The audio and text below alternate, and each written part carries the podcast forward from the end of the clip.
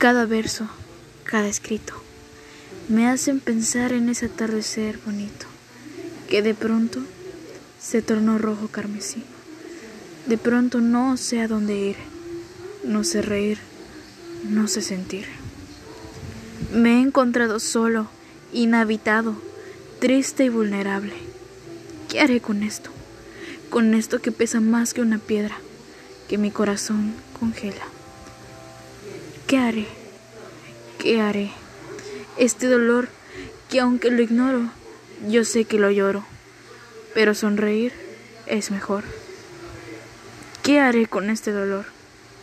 Que aunque vivo estoy, muriendo voy. Lo único que hago es mirarte, sentir el vacío penetrando cada espacio, cada pedazo de mí. Cuando pienso que te quiero, menos te quiero, y el fuego que ardía en mi corazón se siente cada vez más frío y sombrío.